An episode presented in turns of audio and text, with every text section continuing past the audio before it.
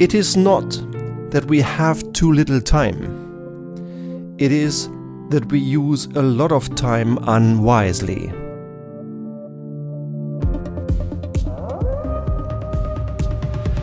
Oh no, I don't have the time for that. The whole day in meetings from 9 in the morning until 7 in the evening. Does this ever stop? When will I ever work productively? Have you ever heard sentences like this before? Have you maybe said sentences like these before? Then, welcome to today's Lightwolf podcast on Manage Your Time Gobblers with Good Leadership. My name is Stefan, and I hope there is just one little nugget, one little thing for you to think about that's worth your time, finding time and using it more wisely. Because I think that's at the essence of dealing with time. Yes, it seems like time is getting ever scarcer. 20 years ago, money was treated as the most valuable resource in the corporate world.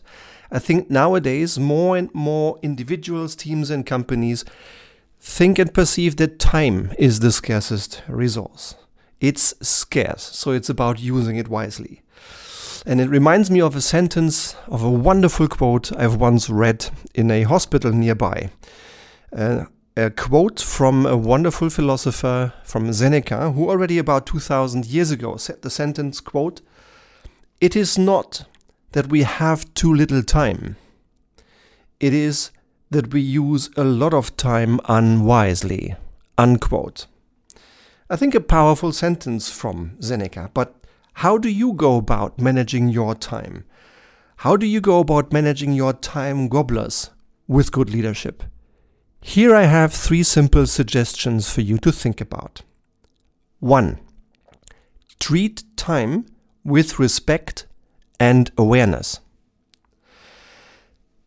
Time is the only non renewable resource in our lives.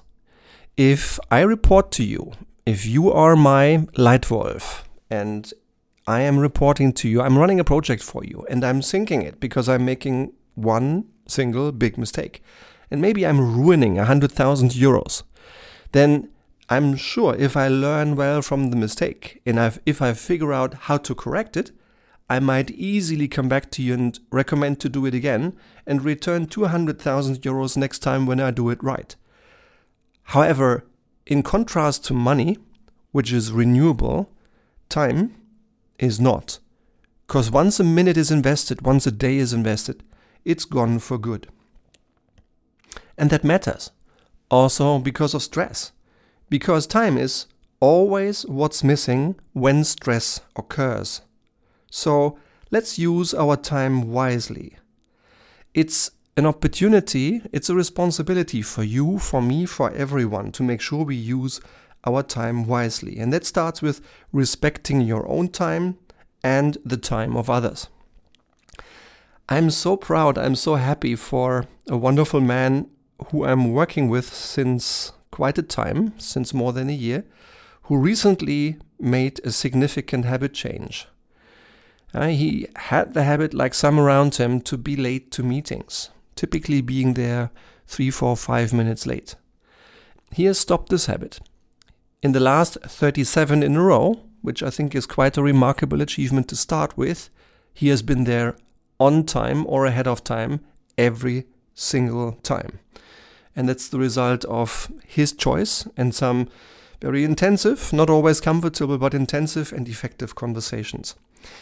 In this case, it also contained some work around um, individual leadership. So if you are interested to get support on a one on one basis, maybe for a longer period of time, to turn yourself into the light wolf, into the leader you will and want to become, then please drop an email or go into the show notes here on the podcast, book a call for you and me on Calendly. And very soon we might be starting to solve your biggest leadership challenges on the phone. So, my tip number one on how to manage your time gobblers with good leadership is treat time with respect and awareness. Number two, give your employees responsibility for their own time we should not say and we should not accept around us, sorry, I didn't have the time. We should consciously say, I prioritize the investment of my most precious resource, my time, into certain areas. And I didn't invest it into this particular one. So I have my invest have invested my time into things that I deemed even more important than this one. So I think that's the, the attitude we should promote. I think another way of managing time gobblers affects meetings, an area where some leaders say, after I have accepted all the meetings I am expected to attend, easily 60% of my day is gone, which is a hell of a lot. Yeah? So use meetings wisely. Never attend a meeting without a goal or an agenda. Don't invite everyone who would like to be there, but only as few participants as truly necessary to achieve the goal of the meeting and to take the decision that you want to take. Timing. I suggest let's not time meetings for 60 minutes. This is just old habits. Let's time them for 45. Why? Because if we time them for 45 minutes only, we will have 15 minutes between meetings to either change rooms or just download the first one and get a simple quick action done. Uh, prepare for the next one and maybe see the bathroom or have a cup of coffee to be fresh and relaxed before the next meeting starts on the full hour. So, why don't we time meetings for 60 minutes? Maybe 45 will do. And if we time them for 30, maybe 20 will do. And if they are well prepared, experience shows that's more than enough time. Filter and empowerment. Allow your staff to leave meetings when their contribution is complete. Why should they continue sitting in the room just because the meeting continues? If their contribution is complete, allow them to leave. Finally, decision making one of the biggest time drains in the corporate world. Let's make sure that in preparing meetings, where the purpose is to take decisions, that these meetings are prepared well. The decisions are well framed. The decision making is well prepared. If you need business cases, they are there, they are complete, they are as strong as reasonably uh, useful for the decision to take. And then in the meeting, check the assumptions, hear the options, understand the recommendation, and then make a choice if you are the one to make a choice. And if in rare circumstances you really do feel that you that you have one big question that's still not answered enough to take the, the, the decision, then frame it, ask for one particular piece of information within a short period of time, maximum a week, and then take the decision. And I think it's also important for leaders like you and me to change our mindset. 20 years ago and in the old days, it was important that every decision taken was close to perfection. Nowadays, I think this is wrong. It's better to be fast than perfect. Yeah? And that's the same also within teams, in team effectiveness. There are many elements where teams can be faster and they can be stronger. For instance, by using meetings better, by preparing decisions better, by having clearer roles and responsibilities, by having higher trust in each other's ability to perform. Trust often is the key thing to work on understanding each other's contribution and not only passively accepting diversity, but actively including other people's point of view. Now, if you feel that your own team or a team around you could be better or faster, yeah, then please don't hesitate to contact me drop an email to stefan.hohmeister at gmail.com or book us a call for you and me on Calendly, and we'll be on the phone to see how we can help your team be better and faster. So, tip number two how to manage time gobblers is give your employees responsibility for their own time. And tip number three avoid redelegation by clarifying objectives and by asking questions. Did you ever hear the term monkey business?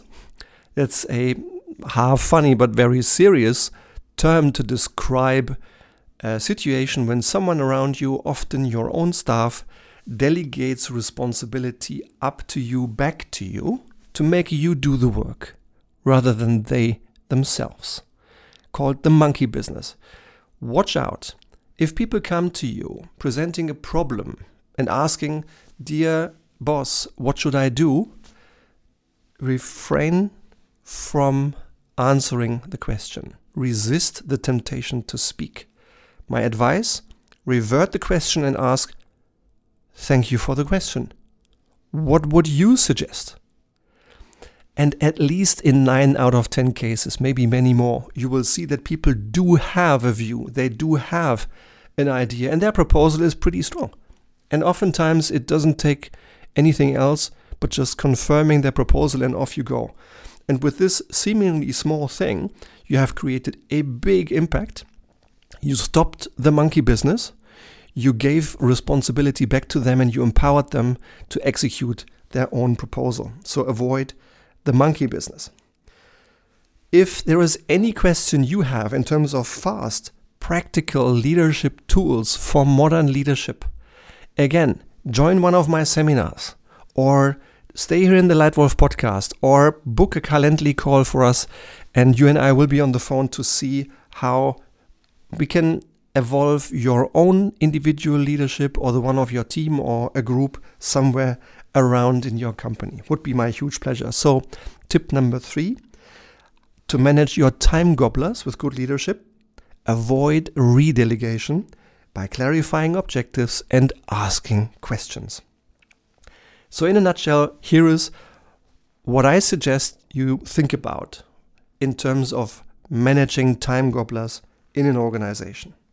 One, treat time with respect and awareness.